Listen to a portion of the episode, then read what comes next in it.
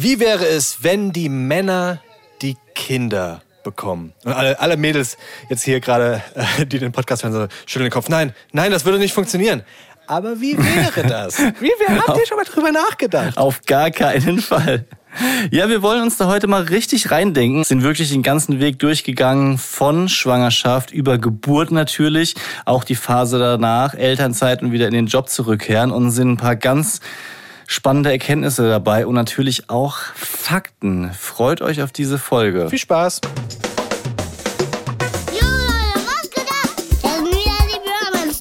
Romance Daddies. Pure Man Steadies.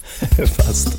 Mit meinem Papa Nick und mit meinem Onkel Leon. Haut rein. Peace out. Ich bin so froh, dass ich dich erreicht habe, Nick. Ich habe dich So. gerade angerufen und da hieß es, du bist nicht erreichbar. Also es- bei dir geht super schnell auch so ein, so ein diese, diese automatische Telefonansage. The person you have called is not available. Das habe ich extra Ist dir- eingestellt, dass es bei dir besonders schnell kommt, wenn ich keine Ist dir Lust bewusst, habe. dass die nicht erreichbar eigentlich so ein super geiler Name wäre, so in Berlin oder so? Weißt du, die nicht erreichbar. Boah, das ist, ja, das ist ein sehr gutes Wortspiel, muss ich wirklich sagen, weil es, das hat ja auch so einen doppelten Sinn nach dem Motto, ich äh, bin jetzt gerade weg mit Freunden, ich möchte nicht erreichbar sein. Äh, Ich habe hier keinen keinen Empfang, ich antworte nicht auf deine Mails und WhatsApps, ich bin in der nicht erreichbar. Man könnte dann sogar noch so, äh, so, so richtig dicke Metallwände da reinbauen, dass du weißt du, keinen Empfang hast. Die, Ja. die, oder könnte man dann auch, so, oder man macht so einen extra Raum, der heißt dann Flugmodus. Ja, ja, ja, geil. Das Nur, ist, ich ich glaub- in ganz vielen Supermärkten hast du keine, keinen Empfang mehr. Ich glaube, die machen das absichtlich. Hatten wir das schon mal, glaube ich, ne? Ja, ja, ja, da haben wir schon mal drüber philosophiert. Ich, ich glaube allerdings, um äh, nochmal darauf einzugehen, das ist kein cooler Name für Berlin, sondern die nicht erreichbar. Das hat so ein bisschen was von, ja, größerem Dorf, kleinerer Stadtfriseur. Sowas Okay. wie, wie heißen diese, die Friseure nochmal? Mir fallen jetzt die Beispiele wieder nicht ein, aber Come in. Come In zum Beispiel. So, so die nicht erreichbar. Ich, ich, ich fürchte, Herrlich. es gibt sogar auch schon. Herrlich. Sowas gibt Da, es. da sprechen wir relativ häufig drüber. Ich finde, man müsste das einfach so ein bisschen positiver drehen. Weißt du, nicht erreichbar ist halt so negativ, aber du könntest ja einfach die erreichbar, weißt du? Die ist dann am Hauptbahnhof, weil die einfach gut erreichbar ist. Stimmt. Ja. ich ich finde, die erreichbar könnte in Berlin sein. Also ich habe so ein, ich hab so, ein, so ein Bild von Berlin und da finde ich das erreichbar. Das klingt cool, das ist noch, das ist noch frisch in meinem Kopf. Aber Ja. Ich, ich glaube, das passt. Das muss dann halt nur, da, da, da, darf, da darf nichts zusammenpassen in der erreichbar. Weißt du, du hast da tausend Stühle von unterschiedlichen Herstellern, unterschiedliche Farben, blaue Tische, ein gelber Tisch. Die, die Wand ist so völlig abgerockt, natürlich nicht tapeziert, sondern so, so putz, so abbröckelnd, weißt du? Und dafür aber dann Ja. so richtig alte Holzdielen. Ja, du musst nur beim Marketing ein bisschen aufpassen, dass dann nicht so snobbige Yachtclub-Jungs da reinkommen, weil sie denken, das ist die Jungs, weil sie denken, das ist die Bar, wo er reich sein muss. Also die er reichbar. Ich bin mir nicht sicher, ob es solche Jungs in, in Berlin gibt. In meinem Kopf sind in Berlin haben alle so, so, so Fischermützen auf, weißt du? Naja. Wird Zeit, dass wir endlich mal wieder nach Berlin fahren, um diese ganzen billigen Sind demnächst. abzubauen. Ja, Mann. Spoiler. Ende April. Mann, wir Geil, sind demnächst ey. in Berlin. Geil, eingeladen Ja. auf ein Event. Endlich mal wieder. Wir sind viel, Ja. zu, viel zu wenig auf Events und wenn wir auf Events eingeladen sind, dann sind wir krank. Ja, stimmt. So wie letzt, letztens wieder in Köln. Oh Mann, ey. Als erstes Mal begrüße ich euch, freue mich extrem, dass ihr da seid. Ich freue mich sehr, dass wir eine neue Folge aufnehmen. Und dann muss ich aber auch direkt dich fragen, Digga, wie, wie ist denn der, der Status? Wir sind mittendrin im finalen Umzugsfieber und ähm, das Einzige, was Leon mir per Sprachnachricht immer mal wieder schickt, ist, wir sind am Packen, wir sind am Packen, wir sind am Packen. ja. Wie ist der Status? Ich bin am Packen, ich bin am Packen. also, wenn diese Folge rauskommt, sind wir umgezogen. Jetzt sind wir gerade kurz davor. Und ja, also wir haben so ein bisschen Angst, dass wir zu wenig Kisten haben. Das ist so der, der Status. Wir sind, haben ganz viel schon gepackt und haben jetzt noch, ich glaube, 15 Kisten über, haben aber noch, weiß nicht, die Kinderklamotten sind noch nicht eingepackt. Es ist noch Teil, ein Teil aus dem Keller noch nicht eingeräumt. Und ich weiß, dass Umzugsunternehmen immer wollen, dass man alles in Kisten macht. Mhm. Also die lassen das nicht zu, dass, weiß ich nicht, etwas, was in eine Kiste passen würde, einfach so transportiert wird. Und selbst wenn es ein Karton ist, es muss in eine Kiste rein. Und jetzt gerade versuche ich so ein bisschen, ja, dann zu gucken, was muss wirklich in eine Kiste rein und wo kann ich sagen, ja, wir haben aber keine Kartons mehr.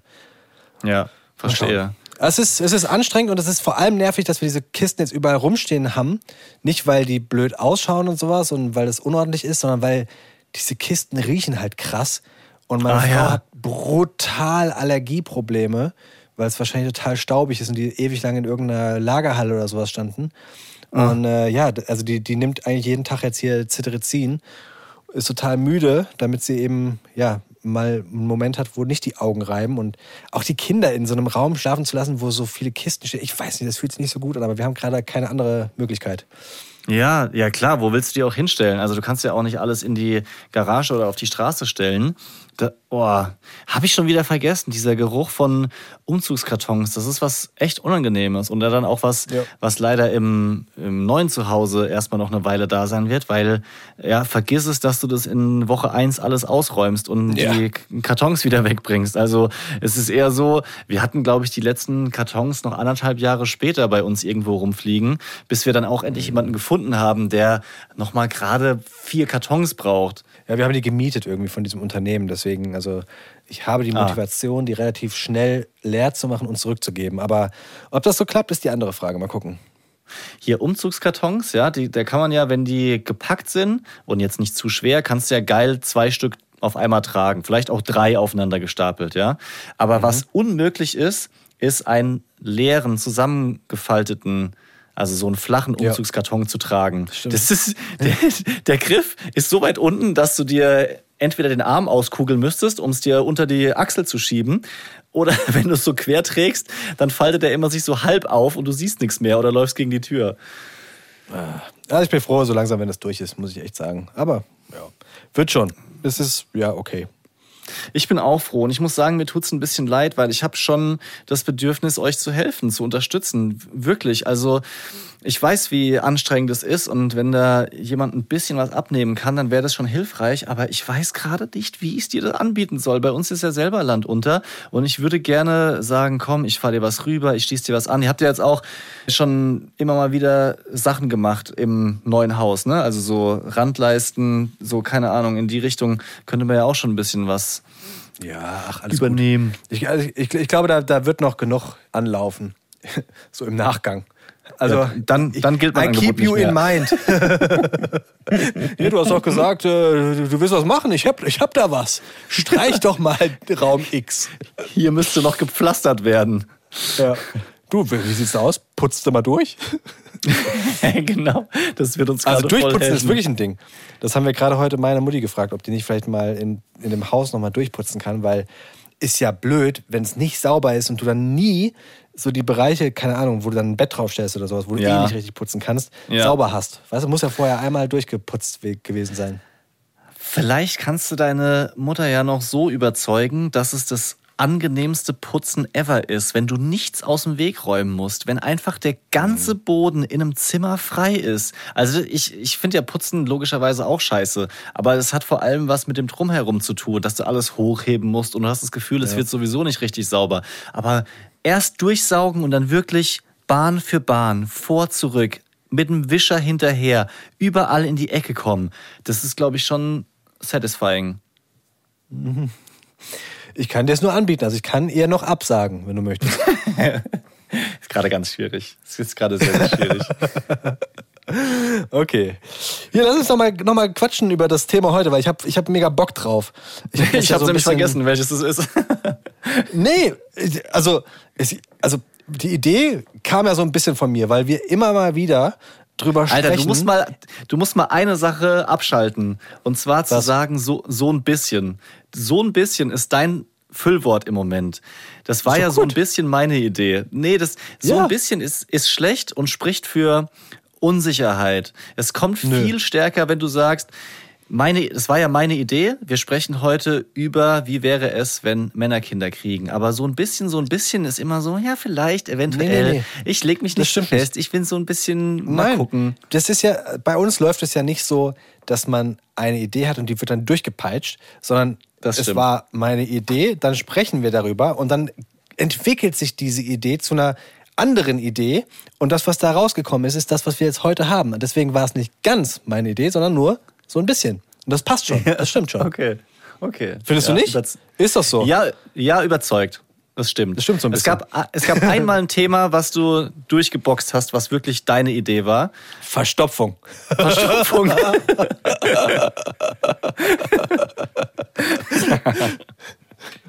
Das ist ein Thema. Das ist bei allen ein Thema. Alle Freunde, mit denen ich spreche, Nick, stell dich nicht so an. Ne? Nur weil eure Kinder einen sauberen Stuhl haben und du ein bisschen verklemmt bist. Ich erinnere mich genau dran. Ja. Heute reden wir also darüber, wie wäre es, wenn Männer die Kinder bekommen. Ich sage euch warum. Weil, also irgendwie die, die, die Frauen in meinem Leben, die sagen relativ häufig Dinge wie, wenn die Männer die Kinder kriegen würden, dann gäbe es keine Kinder. Ja. Das sagt sowohl meine Mutti als auch meine Frau, sagen das relativ häufig. Ich vermute, es liegt an mir. Ich weiß es nicht. Vielleicht. es muss ja irgendeine, irgendeinen Zusammenhang geben. Ja? Also es ist nicht so, dass ich irgendwie krass weinerlich bin. Auf gar keinen Fall. Ich bin ein harter Typ. Nicht nur, nicht nur meine Verpackung ist richtig stahlmäßig, sondern auch ja, mein Mindset, ja, ist halt brutal. Also ich möchte schon sagen, Ja. es ist wirklich, also da prallt alles ab, ja. Und Genau. trotzdem, ja, ist es so, dass das häufig gesagt wird. Ganz häufig vor allem, wenn es um das Thema Geburt geht. Und ich, also ich glaube wirklich, dass die Geburt das allerkrasseste schmerzmäßig ist, was man erleben kann, rein Ja. von dem, was da passiert. Wenn ich mir das vorstelle, was da passiert, wie sich das Becken aufschiebt, also es ist unfassbar, rein von diesen wirklich körperlichen Vorgängen, dass ich da schon sagen muss, wow, um ehrlich zu sein, ich bin ganz froh, dass ich dann nicht die Frau bin oder der Mann, der das Kind bekommt. Also das, das, ich, weiß nicht, ob ich das durchstehen würde. Wie, wie, hast du da schon mal drüber Also, nachgedacht, ob du, ob du ein ja, Kind... Ja, ja, hab ich, da habe ich drüber könntest? nachgedacht, ähm, auf jeden Fall. Und was ich beim Thema Geburt noch so krass finde, ist, dass es ja eine ganze, ganz lange Vorlaufzeit hat, wo du weißt, es wird schmerzhaft. Also anders als bei einem Unfall, der einfach so passiert. Und dann hast du die Schmerzen, sondern du fragst dich ja die ganze Zeit, wie schlimm wird's, wie heftig wird es, was für Beschwerden werde ich haben, brauche ich PDA, nehme ich Lachgas?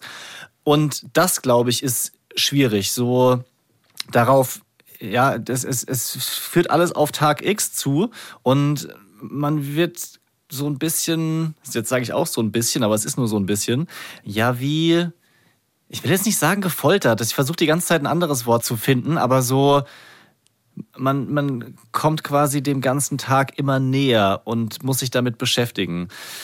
Es ist doch noch Ähm, viel krasser. Es ist doch noch viel krasser. Es ist doch wirklich so, dass du dich bewusst in ganz vielen Fällen dazu entscheidest, ein Kind zu bekommen, Auch das. mit dem Wissen, dass das passiert. Und ich glaube, dass einige Männer ähnlich sind wie ich. Wenn ich weiß, dass etwas passiert, was für mich unangenehm ist, dann sage ich lieber, ah, ah, weiß ich nicht, Digga. Genau. Genau. Muss ich nur mal drüber Aber- nachdenken, ob ich da wirklich, weißt du, das ist, das ist ja wirklich eine bewusste Entscheidung. Und wenn ich dann überlegen muss, setze ich mich dem aus, dann würde ich tausendfach überlegen, ob ich das machen möchte. Und also für, für meine Frau war das nicht so das Thema, ehrlich gesagt. Also da Ja. haben wir nie, nie, es stand nie zur Debatte, ob sie sich überhaupt diesem Schmerz aussetzen möchte. Ja, genau. Du würdest halt auch an deiner Stelle oder an meiner Stelle nicht sagen, ich, also die Geburt ist mir zu krass. Da, da habe ich Angst Ja. davor. Da, da möchte ich kein Kind, sondern du würdest dann eher sagen, ja, also guck mal, andere sehe ich schon wirklich als auch geeigneter an Kinder zu bekommen. Schau mal hier zum Beispiel der Kumpel der Freddy oder der Kumpel der Johann, wie toll die mit Kindern umgehen, ja. Also weiß ich nicht, ob ich da wirklich jetzt noch ein Kind in die Welt setzen muss. Außerdem, es gibt ja immer mehr Kinder und man, so, wie sollen die denn alle ernährt werden? Hm, Schwierig, gerade im Job läuft so gut. Hm, Auch die Mieten in Frankfurt, das äh, muss jetzt gerade nicht sein. Man würde so voll einfach drum rumlügen, weil man sich das nicht eingestehen will. Ja, es gibt, gibt es nicht so einen Film, oder ganz früher gab es mal so einen Film mit Arnold Schwarzenegger, der schwanger war? Kennst du den noch? War das Arnold Nee. Schwarzenegger? Weiß ich nicht. Ich kenne nur den Baby Nator. Das war Vin Diesel, der so einen Nanny Ah, dann war das Vin. Diesel. Da war das Aber Vin Diesel und ich wegen Baby Nator denke ich jetzt gerade, dass das der Terminator war. Kann sein. Ey, wenn du Fragen zu Filmen und Serien hast, frag mich einfach, ne? Merke ich mir. also, war sehr aussagekräftig, deine Antwort. Ja, super. Ja, es Vielen war Dank, vor dass allem wir auch geredet haben. Es war das erste Mal in, in zehn Jahren unserer Freundschaft, dass ich etwas mehr über eine Serie oder einen Film wusste. Deswegen wollte ich es nur Ja. gerade feiern. Romance Daddy's Fact Sheet.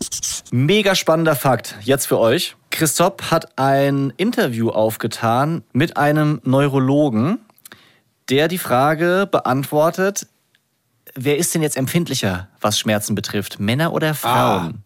Ja? Gut. So, seine Antwort ist, Frauen haben ein empfindlicheres Nervensystem als Männer. Männer haben also offensichtlich ein schwächeres Schmerzempfinden. Anders ausgedrückt, Was? der gleiche Schmerz tut Männern weniger weh als Frauen, was also eigentlich kann ich dem mir nicht vorstellen. widerspricht, was, was wir die ganze Zeit sagen oder so denken. Ja, ich hatte jetzt schon auch gehofft, mich selbst abfeiern zu können, dafür, dass ich ja empfindlicher bin und da gar nichts für kann, weißt du? Ja. Ah, verdammt. Ich habe so ein bisschen überlegt, wenn meiner Frau hier zu Hause das Gleiche zustößt. Zum Beispiel, man läuft so mit der mit dem Ellbogen gegen einen Türgriff oder der Boy, der hüpft oft unangekündigt auf uns drauf. Ja, man liegt im Bett, dann kommt er von der Seite und springt so mit den mit den Knien auf die Rippen oder auf den Magen. Dann ist es schon so, dass meine Frau das auf jeden Fall weniger gut ab kann und mir das nicht ganz so weh tut. Also zumindest von dem her, wie laut man dann da reagiert und schreit. Bei diesem Experiment war es ähnlich, und zwar, dass die Probandinnen und Probanden wurden gleichen Schmerzreizen ausgesetzt und Frauen bewerten den Schmerz da grob gesagt doppelt so schwer wie Männer. Allerdings könnte es sein, Doppelt. ja, es könnte, könnte allerdings auch sein, dass Männer diesen Schmerz ein bisschen runterspielen. So zusammen zu. Oh, geht. Ja. Warte, tut gar nicht zwei. Alles gut. Zwei. Ja.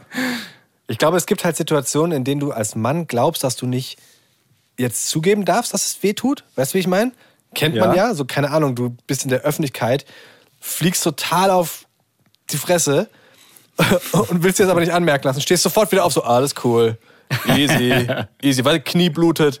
Ja, alles easy, so. Und dann ver- versuchst du es so ein bisschen runterzuspielen. Und so eine, so eine Studie ist ja auch so eine Situation, in der du dann vielleicht nicht so zugeben möchtest, dass du gerade kurz vor Tränen bist. Das ist ja, Genau. ist ja dann immer noch so dieses, ja, Indianer kennt keinen Schmerz, weißt du?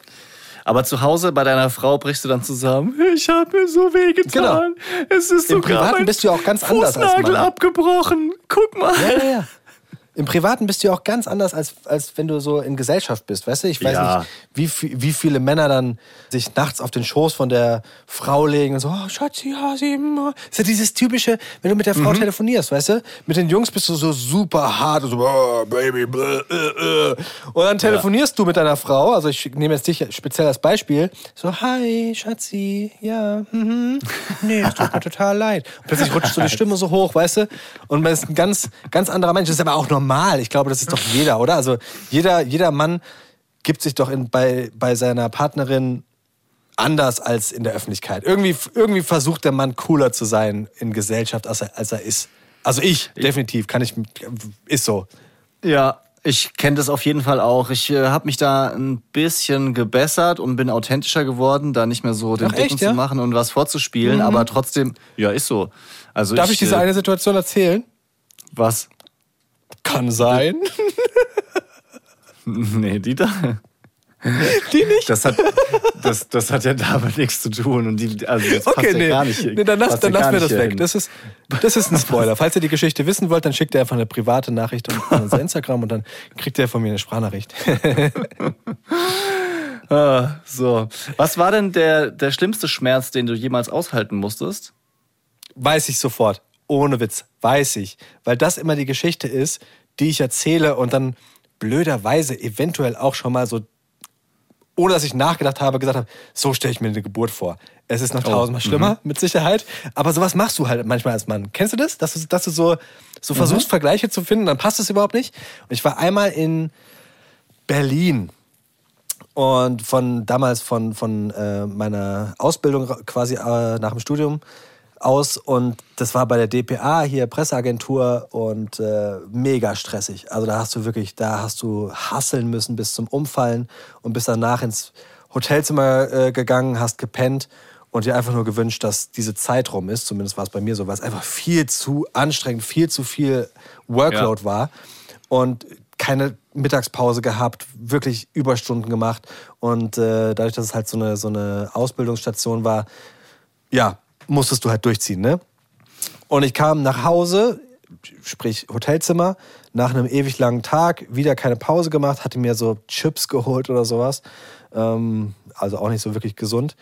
Ess diese Chips und merk noch, boah, also irgendwie hast du so ein bisschen Bauchweh. Und es wurde immer schlimmer, immer schlimmer, immer schlimmer, bis ich zusammengekrümmt auf meinem Bett lag, gerade noch raus zu einer Kollegin, die neben mir das Zimmer hatte, krabbeln konnte, an die Tür geklopft habe, bis ich dann so wirklich, ich glaube, ich wurde richtig ohnmächtig, ähm, weil sich in meiner Brust alles zusammengezogen hatte und ich dann irgendwann keine Luft mehr bekommen habe. Und äh, als die Sanitäter reinkamen, machte es so irgendwo zwischen der Brust, so wie als wäre was durchgerutscht. Und äh, es war wieder alles gut. Wir sind noch ins Krankenhaus mit Krankenwagen und dann wurde meine, meine Galle geröntgt und vermutlich, hat, vermutlich hatte ich Gallensteine, die abgegangen sind. Und die sagten, das wäre schon ein sehr, sehr, sehr, sehr, sehr, sehr großer Schmerz. Ja, also das, das war fies. Das war mit Abstand das Schlimmste.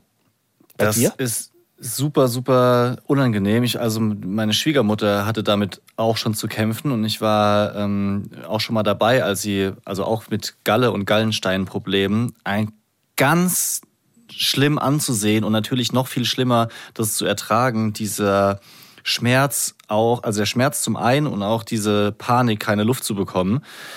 Mein schlimmster Schmerz war würde ich sagen, als ich mir einen Arm gebrochen habe beim Snowboardfahren. Da war ich 13 und im ersten Moment bei dem Krach war so okay. Ich habe mir dann aus Reflex noch den Handschuh ausgezogen. Aber die Fahrt ins Krankenhaus war der schlimmste Schmerz, an den ich mich erinnere, weil die Straßen, in, das war in Südtirol, sind ja so serpentinenmäßig, ja, immer so Kurven um den Berg herum. Und jede einzelne Kurve hat gereicht, dass diese Kurvenkraft quasi so ein bisschen am Arm gezogen hat. Und ich habe gedacht, mir, mir, mir reißt jemand mit bloßen Händen den, die Hand vom Arm. Es war so schlimm und schmerzhaft. Ich habe wirklich richtig krass Probleme da gehabt. Es war also wirklich auch, es waren Elle und Speiche gebrochen. Die Knochen haben sich nicht mehr berührt. Also war wirklich schon ein saftiger Bruch auch. Und ja, das fällt mir als erstes ein zum Thema Schmerzen. Das ist diese riesige Narbe, die du am Arm hast. Ja, genau. Mm, Ich habe zum Thema Geburt noch eine Frage. Wie würdest du dich denn vorbereiten? Weil ich dachte mir so, ich würde versuchen, so erstens richtig krass Beckenbodentraining zu machen. Also, du weißt ja, ich habe so auch wenig Probleme, wenn der Physiotherapeut sagt, mach mal deine Übungen, dann mache ich auch die Übungen. Und da, wenn ich weiß, da kann ich vielleicht ein paar Probleme im Nachgang eliminieren, dann würde ich einfach jeden Abend hier, mm, batsch, nochmal hier ein paar, wie heißen diese, so Beckenbodentrainer zwischen die Oberschenkel klemmen. Und ich glaube, ich würde auch so ein, tatsächlich zum ersten Mal so eine Art Mindset-Training machen. Also so richtig fokussieren, nur auf das Ziel gucken. Wie, wie, was für Techniken kann man anwenden, um so Schmerz auszublenden? Da würde ich, glaube ich, zu so einer, ja, so einem Psycho-Bootcamp oder mir vielleicht so YouTube-Tutorials angucken. Gut, du bist da aber auch speziell. Also ich glaube wirklich, dass du das machen würdest, aber du bist da auch speziell. Also wenn ich gucke, welche Probleme meine Frau in der Schwangerschaft hatte und die konnte sich ja wirklich dann vor allem am Anfang und am Ende sehr, sehr schlecht bewegen. Am Anfang wegen Übelkeit, am Ende wegen, es hat alles irgendwo gedrückt. Ich glaube, ich würde mich einfach diesem Schmerz komplett hingeben. Das ist ja so dieses Ding, ne? Also ich würde dann das Gegenteil machen. Ich würde mich dem Schmerz hingeben, würde jammern, würde erwarten, dass meine Frau ganz viel für mich macht. Und ich würde vor allem die Geburt als solches total verdrängen. So, so wie ich viele Probleme angebe. Ich würde es verdrängen würde hoffen, dass es nicht kommt und wenn es dann kommt, schnell vorbei ist. So. Ja. Und ich würde natürlich auf, auf, auf die Medizin auch vertrauen. Also ich würde mit, mit dem Einlaufen ins Krankenhaus würde ich rufen, mach, dass der Schmerz aufhört, wahrscheinlich. So. Hättest, du, hättest du dich schon, oder? Du hättest doch auch dann, äh, oder hättest du, hättest du gesagt, nee, PDA ist nichts für mich. Also nach allem, was ich jetzt weiß, würde ich sagen, da würde ich mir gar nicht so viele Gedanken drüber machen, weil es so oft anders kommt und ich auch einfach ein Vertrauen dann in die Hebammen und Ärzte habe, dass die dann dort die richtigen Entscheidungen für mich treffen. Also ich würde das eher auf mich zukommen lassen und jetzt nicht sagen, PDA auf keinen Fall oder unbedingt, so, also ich würde nicht sagen sofort Kaiserschnitt, sondern würde einfach so gucken, wie es kommt und dann in der Situation versuchen zu entscheiden, beziehungsweise zu hoffen, dass mein Partner, das ist jetzt die Frage in dem Gedankenexperiment, ob mein Partner dann ein Mann wäre oder ob mein Partner dann meine Frau wäre. Soweit habe ich noch nicht gedacht. Irgendwie mich so unterstützt, dass es dann auch irgendwie hinhaut. Ja, das wäre deine Frau, die sich aber so verhält wie du. Okay. Gut. Also sie würde, sie hätte so dann den nassen Waschlappen und würde die ganze Zeit sagen, Schatz, hab hier noch einen wassen, nassen Waschlappen. Soll ich dir nochmal das Steiß massieren? Ich will eine Das ganz große ich- Hilfe sein. Das habe ich nicht gesagt. Das, das, damit muss, muss ich direkt widersprechen, sonst. Äh, Nein, nein, nein, das, das, das war das, was ich gelernt habe in den, in den, Ja. in den Vorbereitungskursen. Dass Steiß massieren und Waschlappen etwas ist, was man als Mann total machen kann. Und dann bist du in der Situation als Mann und denkst dir so, ja, ja, ja, ja. Ich glaube, der kalte Waschlappen, der könnte jetzt helfen, aber irgendwie hat sie andere Probleme. Ja. Lass, lass uns noch mal ein bisschen früher ansetzen. Und zwar bei Verwandten. Gewichtszunahme. Ach so, ah, das, okay. das auch. Nee, aber bei Verwandten, die die ganze Zeit zu dir sagen, Mensch, du bist jetzt über 30, langsam tickt die Uhr, wie sieht's denn aus? Wollt ihr nicht mal? Ihr wolltet doch eigentlich Kinder. Wie sehr würde dich das unter Druck setzen? Naja, da bist du ja als, als Mann, der nicht die Kinder bekommt, auch in einer ähnlichen Situation. Also sowas hat mich ja schon vorher auch unter Druck gesetzt. Und sowas hört man auch nicht gerne. Wenn es natürlich dann dich als die Person betrifft, die die Kinder bekommt, ist es nochmal eine andere Spur und eine ander, ein anderer Druck, glaube ich. Ja. Ja, denke äh, denk ich auch, finde ich schwierig. Ich glaube, ich würde trotzdem da mehr zurückblaffen und nicht das so runterschlucken und sagen so, was geht dich das an? Hör mal auf, ey, was, hör auf mir so einen Druck zu machen. Ja, weil ich das zu oft sehe, dass so die, die Frage so leider so hingenommen werden muss. Vielleicht, weil man sich auch nicht traut, zu den Verwandten was zu sagen, aber da wäre ich, sage ich jetzt, ein Kämpfer für Gerechtigkeit, der sagt, halt dich mal zurück, ey, geht dich gar nichts an. Aber lass gerne über Schwangerschaft sprechen. Das ist natürlich noch äh, das, wo es auch am meisten von Interesse ist, sich reinzudenken, ja, ich hätte ein krankes Problem, wenn sich mein Körper so unkontrolliert verändert. Wirklich. Also ich bin so ein schlecht gelaunter Mensch, wenn ich krank bin oder wenn ich irgendwie Wehwehchen habe. Also unverhältnismäßig, klar, es tut dann was weh. Aber das, das reißt mich jedes Mal in ein Loch, solange wie ich diese Verletzung oder Krankheit habe, dass einfach meine Stimmung richtig scheiße ist. Wenn ich mir jetzt vorstelle, mehrere Monate, und das ist ja nicht nur die Schwangerschaft, sondern auch die Zeit nach der Geburt noch, zuzunehmen, antriebslos zu sein, müde zu sein, mh, keinen Sport machen zu können, lecco mio. Also ich weiß nicht, ob das angenehm wäre, mit mir zusammen zu leben. Muss ich eingestehen. Wir bekommen immer mehr zu dem Schluss, dass wenn die Männer die Kinder bekommen würden, dann hätten wir keine Kinder. also genau das, was meine Mutti und meine Frau immer sagen. Oi, oi, oi. Ja, schlimm. Ich, eigentlich hatte ich gedacht, dass wir hier so ein bisschen das widerlegen können. Aber wenn man dann drüber spricht, dann merkt man so, hui, oh, wir wären schlechte Schwangere. Ja. Ich Also eine, das muss ich dir, das muss, das muss ich dir gerade nochmal erzählen. Das passt nur so semi, aber ich gucke ja die Serie Good Doctor, ne? Also hier der autistische ähm, Arzt. Und da war eine super spannende Folge, fand ich zumindest. Und zwar ging es darum, dass ein Transgender-Mann ins Krankenhaus kam, weil er dachte, dass er Bauchweh hat. Und dann kam aber raus, dass er aus irgendeinem Grund, ich weiß nicht mehr genau, was es war, ähm, seine Testosteronspritze nicht genommen hatte, Sex hatte mit dem Partner und dadurch schwanger wurde. Und dann Oh. musste der Mann, also der Transgender-Mann, sich überlegen, okay, was mache ich jetzt?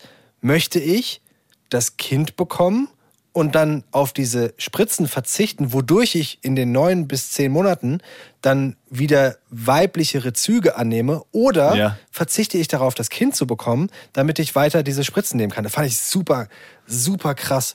Ähm, Boah. Und also, das ist, passt ja so ein bisschen zu diesem äh, Mann Ja, ja.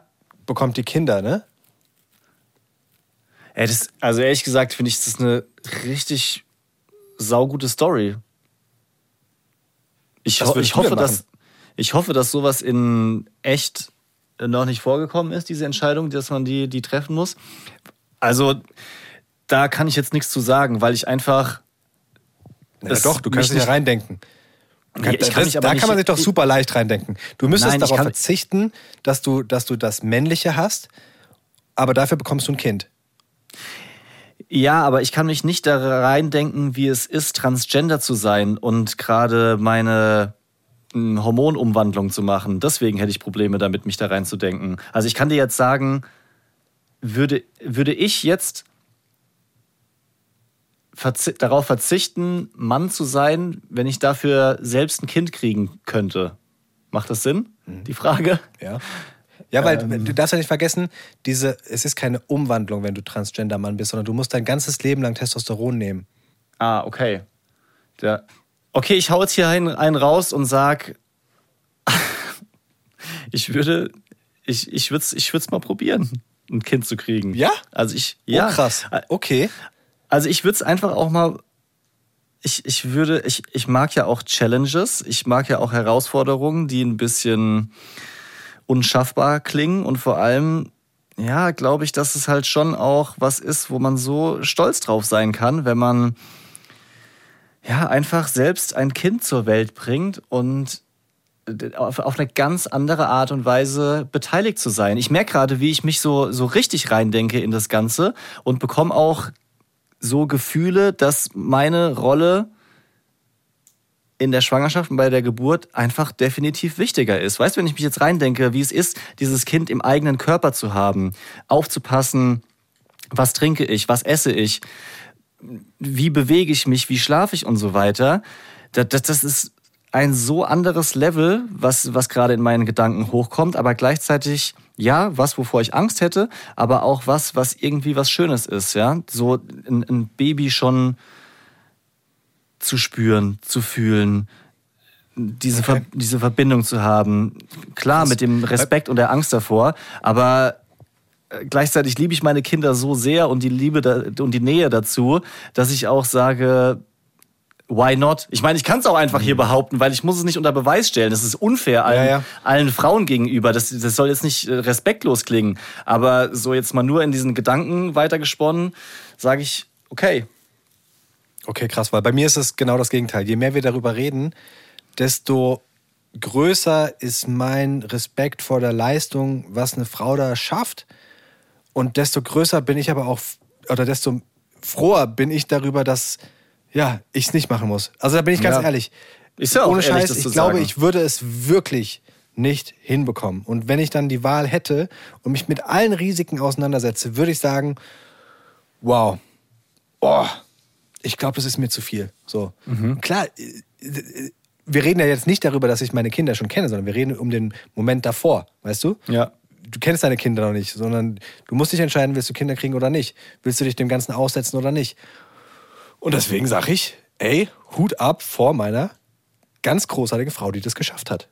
Auch Ja. mit Zwillingen, ey. Ja.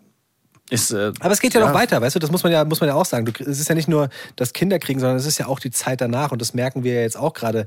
So dieses, wie geht es denn eigentlich nach der Elternzeit weiter? Wie kommst du wieder in den Job rein und sowas? Ne? Dir werden so viele Hürden einfach in den Weg gelegt und das sind ja Entscheidungen, wo man sich dann im Endeffekt, man weiß, dass es kommt. Ja, man, man entscheidet sich ja, wie gesagt, ganz häufig bewusst für Kinder. Und du weißt, du wirst da ein Thema kriegen, wieder zurück in den Job zu kommen. Und das, also meine Frau bewirbt sich jetzt auf Jobs, finde mal einen Job, der darauf ausgelegt ist, dass du aus der Elternzeit zurückkommst. Das findest du fast nicht. Alle Jobs, Ja. die ausgeschrieben werden, oder zumindest ganz viele, sind zu 100% Kapazität und sie möchte zurückkommen in 75%. Und dann bewirbst du dich auf die Stelle, kommst zum Gespräch und sagst, ja, ähm, ich weiß, es ist eine 100% Stelle, aber ich würde gern in 75 Prozent anfangen. Und 75 Prozent ist immer noch saumäßig viel. Sind wir ehrlich, ne? Also jemand, der 75 Prozent arbeitet, leistet wahrscheinlich 100 Prozent, aber ist kürzer da und kriegt nur 75 Prozent Geld. Und ich finde das so blöd und wirklich, also wirklich ich finde, das ist eine richtige Benachteiligung, dass du da dann ein Thema bekommst.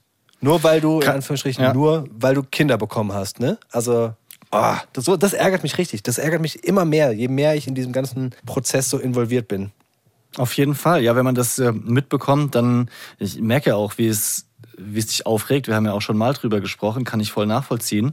Äh, bei meiner Frau ist auch so, dass sie in ihren vorherigen Job nicht so zurückkehren kann, auch nicht mit 80 Prozent, weil einfach die Bedingungen drumherum, also die Arbeitszeiten, Wochenende, spät, Feiertage, Kurzfristigkeit der Dienstpläne und sowas, mit unserer Arbeits- und Betreuungssituation nicht zu vereinbaren sind. So, und deswegen muss sie, muss, sie muss sich umorientieren. Sie hat nicht gesagt, ich möchte äh, was anderes machen, war irgendwie eh nicht so cool. Sie, sie, sie muss, weil die Rahmenbedingungen so sind.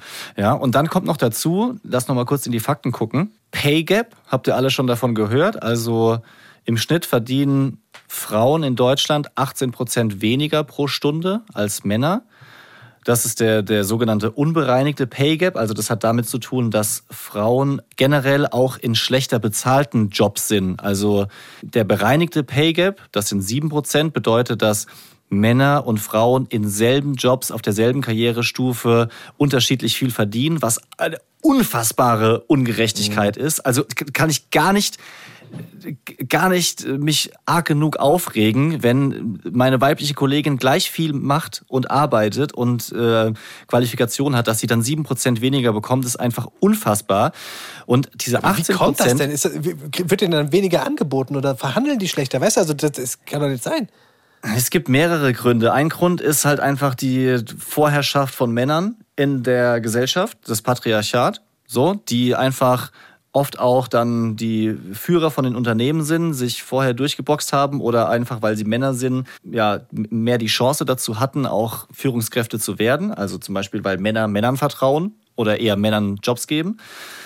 Äh, Und das Thema Verhandeln kann auch eine Rolle spielen. Da bin ich jetzt auch nicht so tief drin, dass ich da ewig viel drüber sprechen kann. Ich kann nur sagen, äh, fuck, Alter, das kann nicht wahr sein. Und da ist ein Weltfrauentag im Jahr nicht, nicht ausreichend, um darauf aufmerksam zu machen. Aber dieser unbereinigte Pay Gap ist insofern interessant, weil der eben auch widerspiegelt, dass Frauen zum Beispiel auch wegen der Care-Arbeit, also weil sie sich eben mehr um Kinder und auch Angehörige kümmern, öfter in Teilzeitverhältnissen oder schlecht bezahlten Jobs festhängen und dementsprechend gar nicht so weiterkommen.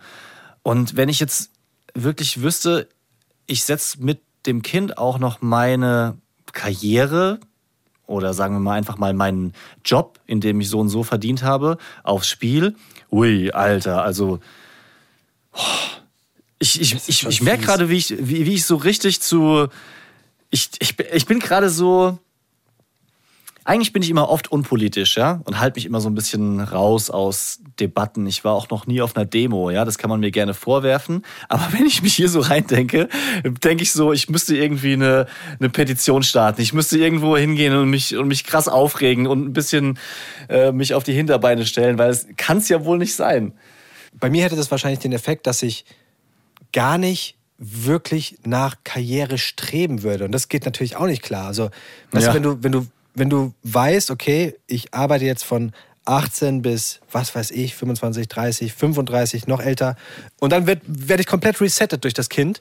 Dann würde ich wahrscheinlich im Vorfeld nur so viel machen wie nötig. Das ist bei mir dann immer die, die Konsequenz. Also zum Beispiel im Studium. Also in meinem Studium, in meinem Magisterstudium, war es so, dass alles, was ich gemacht habe, bis zur Abschlussprüfung nicht gezählt hat in die Endnote. Das habe ich aber erst nach dem zweiten Semester gelernt. Und vorher habe ich mich halt voll krass reingekniet, weißt du? Ich habe so Hausarbeiten gemacht, bla, muss, die mussten richtig gut sein. Irgendwann habe ich das rausgefunden und habe dann halt bis zur Magisterprüfung nichts mehr gemacht in meinem Studium. Bin noch so mitgeschwommen, habe noch meine Hausarbeiten gemacht, die ich machen musste, bla bla bla bla bla. Und am Ende wusste ich ja, es zählt nur die Magisterprüfung und die drei Arbeiten, die ich schreiben muss. Und da muss ich liefern. So. Passt der Vergleich? Nicht so richtig, hä? nee, aber war eine Geschichte. Nein, aber die- dieses, weißt du, ich, ich, ich würde immer nur so viel machen, wie ich muss. So, Ja. und das, das kann doch nicht sein, wenn du dann, ähm, boah, ist das ein schlechter Vergleich, merke ich gerade. Naja, Aber weißt man, du- man weißt versteht ich kann vielleicht, worauf ich hinaus möchte. Ich kann dich insofern beruhigen. Wir hatten ja die Frage gestellt, sollen wir uns strikt an die Zeit halten, an 60 Minuten oder wenn wir über was sprechen, sollen wir es dann zu Ende ausführen. Und gerade ist ja das Brophone noch bei mir. So entlaste ich dich vielleicht ein bisschen zum Thema Umzug, um mich gerade ein bisschen rauszureden. Aber das Feedback, was wir da bekommen haben, ey, macht einfach, redet, äh, schaut nicht auf die Uhr und insofern können wir auch diese unpassende Magistergeschichte drin lassen.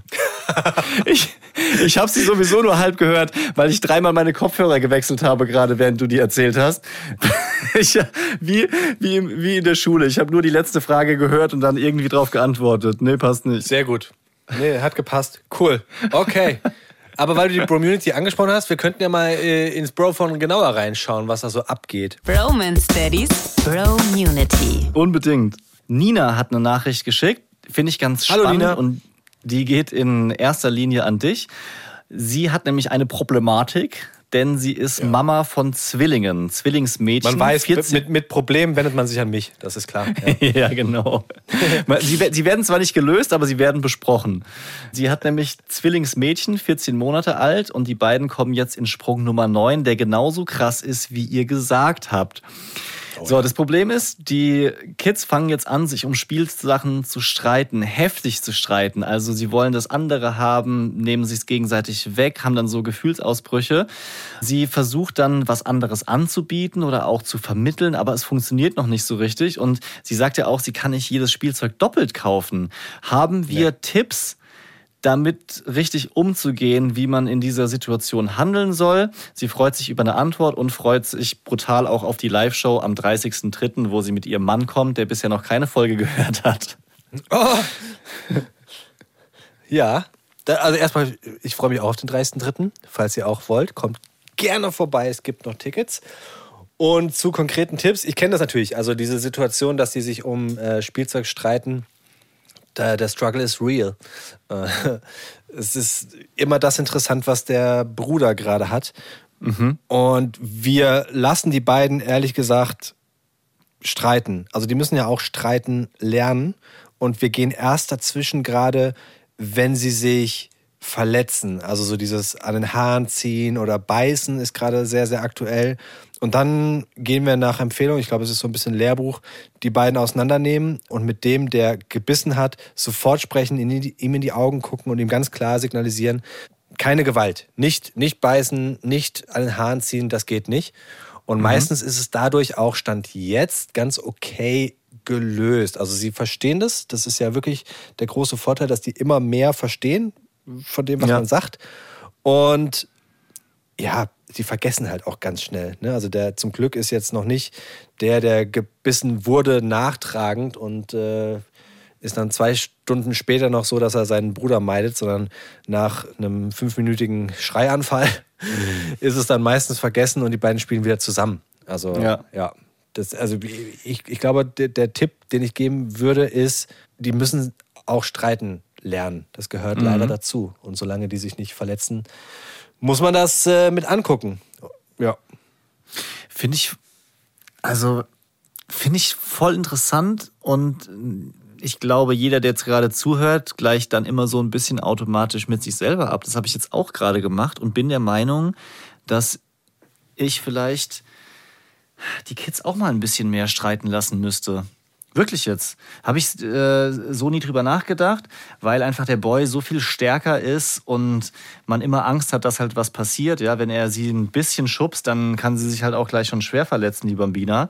Aber vielleicht müsste man das auch einfach nochmal ein bisschen geschehen lassen, das Ganze. Finde ich gut den Hinweis. Nick, wir haben noch eine Frage über Instagram direkt an dich bekommen. Und zwar hat Meltem nachgefragt, wie es denn mit der Eingewöhnung jetzt gerade der Stand ist. Du hast da äh, Updates gegeben. Du warst ja sogar jetzt selbst mal bei der Eingewöhnung dabei bei einem, an einem Tag. Sag doch mal, wie, wie ist da der Stand? Der Stand ist, wir sind einfach nur happy, wie es läuft mit der Bambina. Also das ist ein, ein Traum. Ich kann es gar nicht in Worte fassen, wie gut es mit ihr läuft. Ich kann da auch keinen Tipp geben, was, ich, was wir da jetzt richtig oder falsch gemacht haben. Es, es, läuft, es läuft einfach gut. Ja? Also Sie geht alleine in die Gruppe rein, sie sagt nicht großartig Tschüss oder umarmt oder hängt nochmal am Bein, sondern sie kann es eigentlich kaum erwarten, in die Gruppe zu gehen. Und wir haben ja so einen Eingewöhnungsplan bekommen, wo dann jeden Tag drin steht, so heute 10 Minuten trennen, heute 20 Minuten und so weiter. Und es wird einfach jeden Tag gesteigert, es geht einfach schneller bei ihr. Ja? Also gestern war sie zum ersten Mal dann auch fürs Mittagessen dort. Nächste Woche soll sie dann das erste Mal dort schlafen und ähm, das, das ist einfach nur der Hammer. Sie, sie weint einmal am Tag und das ist, wenn man sie abholt, weil sie einfach nicht mehr nach Hause möchte. Wirklich. Okay. Ja, krass. Da haben wir ganz viele Nachrichten bekommen, dass es das größte Kompliment für euch ist, dass die Kinder oder die Bambina vor allem so ein Urvertrauen in euch als Eltern hat, dass sie eben keinen Trennungsschmerz hat. Sie vertraut total darauf, dass alles gut ist in der Situation und deswegen halt nicht weint. Das fand ich ganz spannend, ja. so den Hinweis. Das, das, das nehme ich gern an, das Kompliment. Gleichzeitig weiß ich nicht, ob das wirklich so stimmen kann, weil wenn man das mal umdreht, wie kann man dann Urvertrauen beibringen? Also weiß nicht, ob das dann meine Leistung ist, weil nur dann könnte ich ja ein Kompliment bekommen. Und gleichzeitig wäre die Frage, was macht man falsch, wenn ein Kind kein Urvertrauen hat? Und da habe ich auch noch keinen Tipp gehört. Also es ist mir, ist, mir, ist mir bisher neu, was man anwenden soll, damit ein Kind ein Urvertrauen hat und sich einfach so ohne zu zucken in die Gruppe begibt. Also, ja, keine ich Ahnung. Glaube, es ist ein Zusammenspiel aus, aus, aus vielen Faktoren. Also ich glaube, dass, das, dass jeder, jedes Kind natürlich unterschiedlich handelt in unterschiedlichen Situationen und auch mehr oder weniger Vertrauen einfach hat. Und natürlich kannst du Vertrauen einfach aufbauen dadurch, das ist jetzt eine Interpretation von mir, dass du dem Kind in diesen ersten zwei Jahren zeigst, dass du halt immer da bist und dass jede Handlung, die du als Elternteil triffst und vornimmst, im Sinne des Kindes ist. Und das schafft ja, ja Vertrauen. Da spielt dann dieses Bonding dazu. Ne? Also da gibt es ja schon Techniken, ohne dass ich die jetzt alle ähm, ja, das stimmt. aufzählen kann. Weißt du, was, glaube ich, der Hauptfaktor ist bei uns? Hm? Dass sie einfach diese Kita kennt und schon ungefähr ein Jahr lang jeden Tag mit dabei war, wie der Boy abgeliefert wurde und abgeholt ja. wurde. Und Aber auch das zählt dazu, rein. klar. Ja, äh, er geht mit ihr rein. Sie wollte ja ohnehin vorher schon oft dort bleiben und spielen und immer selber die Treppen hochlaufen. Alle haben sie dort nett behandelt, so. Äh, und sie weiß einfach so, mein Bruder ist hier zufrieden, geht hier jeden Tag hin. Und ich glaube, deswegen stellt sie das einfach viel weniger in Frage, was wir da machen. Das ist ja. einfach der, der größte Faktor. Ich will eine Sache sagen, die ich bei, bei Instagram und sowas jetzt bisher noch nicht thematisiert habe, was ich aber wichtig finde. Und zwar, dass die Eingewöhnungsphase gerade für den Boy schwieriger ist als für die Bambina. Hätte ich so okay. auch nicht gedacht. Also er hat wirklich damit zu strugglen und hat sich zum Beispiel auch schon mal abholen lassen, weil er traurig war, weil er seine Schwester vermisst, weil er bei ihr sein wollte. Er versucht sich ab und zu wegzuschleichen von seiner Gruppe. Der sagt dann so, ich kann gerne Milch holen fürs Müsli, äh, fürs Frühstück. Und dann läuft er runter in die Küche, aber in Wahrheit will er halt zu seiner Schwester.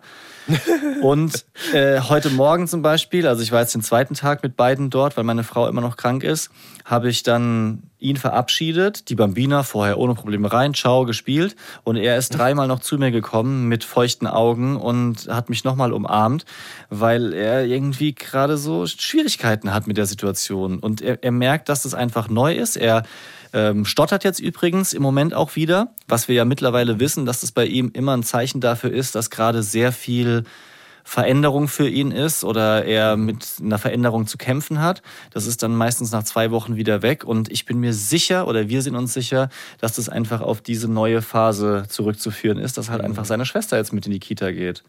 Ja, Veränderung ist ein ganz großes Thema, Thema für, also ja. verstehe ich auch für Kinder, ne? Die wollen Konstanz und äh, wenn du die nicht ja. bieten kannst als Elternteil, dann ist es natürlich immer schwierig. Da bin ich sehr gespannt, was auch beim Umzug jetzt passiert, weil auch meine Jungs kriegen ja mit, dass gerade irgendwas in Bewegung ist. Ne? Also ja. die kriegen ja mit, dass wir packen, die kriegen ja mit, dass plötzlich ihre Spielsachen eingeräumt werden, ähm, zumindest ein Teil der Spielsachen. Und ich bin sehr, sehr gespannt, wie das ist, wenn sie in das neue Zuhause kommen. Ich bin mittlerweile wirklich froh, wir haben äh, eine Verlängerung bei unserer Kita jetzt hier in Frankfurt bewirken können, sage ich mal. Also zusammen mit der Kita-Leitung, die uns da total unterstützt hat, ähm, mhm. dürfen wir jetzt noch länger in der Kita in Frankfurt bleiben, weil wir weiter in cool. Wiesbaden leider keinen Platz haben. Ist für Pendeln natürlich jetzt nicht das ganz Optimalste, aber ich glaube, für die Kinder ist es super, dass sie eben keine neuen Bezugspersonen dann erst nochmal zu diesem ganzen Umzugsstress haben. Ja. Ähm, und die gehen ja auch extrem gerne in die Kita und freuen sich auf die Erzieher und so. Also da bin ich, stand jetzt total zufrieden und meine Frau auch, dass wir den beiden zumindest diese Anker so mit an die Hand geben können. Und ansonsten, ich meine, klar, also auch da sind wir am Überlegen, ist das so, was, was passiert nach dem Umzug, kann ich dann gerne in, der, in den nächsten Folgen so ein bisschen ein Update geben. Aber ja, für die Kinder, wir machen es ja für die Kinder. We do it for the kids. So mehr Grün, mehr, mehr an die Parents ran. Oh Gott, an die Parents, an die Großeltern. ja. Daddy freie Zone. Das heißt, dass du kurz raus musst. Ist das okay? Ja. Nein. Sag mal, was sagst du eigentlich, wir haben noch nie drüber geredet hier, über Cristiano Ronaldo. Was, was soll ich zu ihm sagen? Da gibt es viele Aspekte. Also Ja. sein, seinen Körper hätte ich gerne. jedes Mal, wenn ich Bilder von ihm sehe, denke ich mir so, boah, der ist so alt wie ich, aber er sieht halt viel fresher aus so. Ja. Und ich würde ihm mal unterstellen, dass er Schönheitsoperationen nicht abgeneigt ist. Also ich habe das Gefühl, dass er mittlerweile sich definitiv im Gesicht so ein bisschen, weiß ich, wie ist das dann? Botox ist das dann? Also so die, die Falten wegspritzen, weil sein Lachen wirkt so, so, so wie aufgezeichnet. Seine Zähne Ja. sind so super weiß. Und wie stehst du zum, zum Thema Schönheitsoperationen? Also jetzt ausgenommen Haare. Das ist, haben wir ja schon mal groß und breit drüber geredet. Ja, okay. Aber Schönheitsoperationen im, im Sinne von verjüngen. Also bei mir schwankt es immer krass hin und her. Ich habe Phasen, wo ich denke, boah, fuck, ich, ich, ich bin bereit, alles zu tun. Also gerade zum Beispiel jetzt mit der Phase meine Frau krank, Eingewöhnung und so. Ich, ich sehe so alt und müde aus, dass ich mich unwohl fühle. Ja? Also meine, meine Augen zum Beispiel sind also Augenringe des Todes, so eine Veränderung einfach, dass ich denke, da wäre ich schon bereit, was zu machen. So, dann fange ich an, ein bisschen zu googeln, gucke mir so ein Video an, wie würde das funktionieren, hm, vielleicht, weiß nicht und so weiter. Du und hast dir schon Videos angeguckt? Jetzt nicht, nicht zum Thema ähm, Gesicht Botoxen, aber zum Beispiel Haare, ja, habe ich halt schon mal so Transformationen angeguckt, wenn man in die Türkei Ausgenommen fliegt. Haare. Was macht Nick? Haare. Ja, ja. ja, wenn du mich so konkret fragst. Ja, ja, nee, okay. Aber dann befasse ich mich mehr damit und denke drü länger drüber nach und komme immer wieder zu dem Schluss, nee, es ist, das ist scheiße. Das ist, das ist ein, das ist ein Faken und ich möchte, möchte dazu stehen. Es fällt mir zwar manchmal schwer, dazu stehen zu können, so, weil jeder ist ein bisschen unzufrieden, aber am Ende für eine Schönheits-OP, da reicht meine Unzufriedenheit dann doch nicht aus. Ja, vor allem, da hängt ja wieder so viel Schmerz dran. ja, Und dann denke ich mir so, boah, ist es das wert? Puh, oh nee, und der Stress, oh, komm schon, geht noch, geht noch, da hängt noch nichts. Nur vielleicht so ein bisschen. Passt schon, passt schon. Cristiano Ronaldo hat ja auch nicht viel zu tun, muss man ja auch mal sagen. Ne? Der trainiert so ein bisschen, dann spielt er so ein bisschen in, in Saudi-Arabien Fußball, wo er 13 Mal besser ist als alle anderen auf dem Platz. Das heißt, er muss sich nur 13-fach, äh, 13 Mal weniger bewegen wahrscheinlich. Da hat er Zeit für Schönheits-OPs, weißt du? Ja, das ist natürlich richtig. Hier noch ein Ja. Fakt, den ich, den ich einbringen könnte an der Stelle, wie sich der Körper durch Schwangerschaft verändert, einfach weil mir gerade hier das Factsheet runtergefallen ist. Habe ich nochmal drauf geguckt. 90 Prozent der Frauen bekommen Dehnungsstreifen durch die Schwangerschaft, die sich zwar oft stark zurückbilden, aber nicht komplett verschwinden. Und äh, 20 Prozent der Frauen sind nach einer Geburt in bestimmten Situationen inkontinent, also zum Beispiel Niesen. Ja. Und da du es jetzt geschafft hast, diesen Fakt in der Daddy-freien Zone zu bringen, würde ich sagen, wir sind am Ende. Oh ja, stimmt. Darf ja gar nicht hier, darf ja gar nicht hier auftauchen. Entschuldigung. Eine persönliche Empfehlung haben wir noch für euch. Und zwar die Kollegen von uns vom Podcast Studio Komplex. Die haben sich mal genauer angeschaut, warum Elternsein genauso ist, wie wir es oft hier bei uns im Podcast beschreiben. Also, dass sich Freundschaften zu kinderfreien Freunden verändern, die dann manchmal nicht verstehen, warum die Dinge jetzt komplett anders sind. Dass sich Paarbeziehungen verändern, dass eher die Frau als der Mann in Teilzeit geht, woran das liegt und ja, was man da vielleicht dran ändern kann, um dem zu entgehen. Das hört ihr in der Folge Niemand entkommt der Kinderfalle bei Studio Komplex. Den Link haben wir euch hier in die Show Notes gepackt. Und da ist auch der Ticketlink für unsere nächste Live-Show.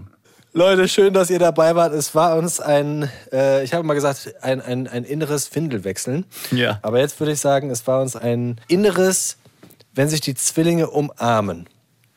Also richtig schön. Bis nächste Woche. Peace out. Ciao. Haut rein. Bromance Daddies ist ein Podcast von UFM. Die neuen Folgen gibt's immer dienstags in der ARD Audiothek und eine Woche später überall, wo es Podcasts gibt.